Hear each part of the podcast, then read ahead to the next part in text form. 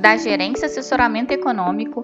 Esse é o seu Bebê Conexão Mercado, que traz para você as principais notícias e nossas análises do Brasil e do mundo. Quarta-feira, 1 de fevereiro de 2023, eu sou Eli Francis e vou dar um panorama sobre os principais mercados. No exterior, seguem as expectativas para a decisão do FONC, discurso de Powell, na parte da tarde, que tende a direcionar os mercados ao longo da sessão.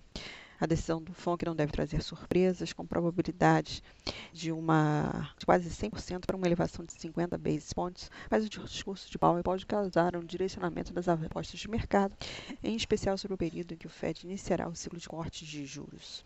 Caso Powell seja considerado neutro, confirme apostas de que os atuais indícios de desaceleração da inflação possibilitam o fim das elevações de juros, o dólar e a taxa dos treasuries poderiam acentuar a queda observada nos últimos dias e as bolsas seguirem trajetória altista. Por outro lado, Caso o presidente do Fed indique que ainda há trabalho a ser feito para conter a inflação, indicando que a elevação do aperto monetário ainda não está próximo do fim, o ânimo dos investidores pode piorar e provocar alta tanto para o dólar como das taxas dos treasuries, com um consequente ajuste negativo para as bolsas.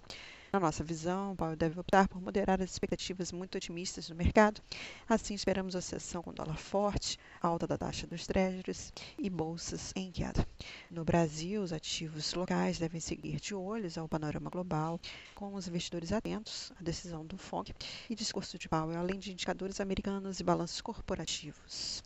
No Brasil, o foco residirá na posse dos novos deputados e senadores, com as disputas para as presidências e mesas diretores do Congresso, que deve começar no início da tarde e seguir até o fim da noite. No fim da tarde, o mercado ficará atento aos detalhes comunicados do Copom.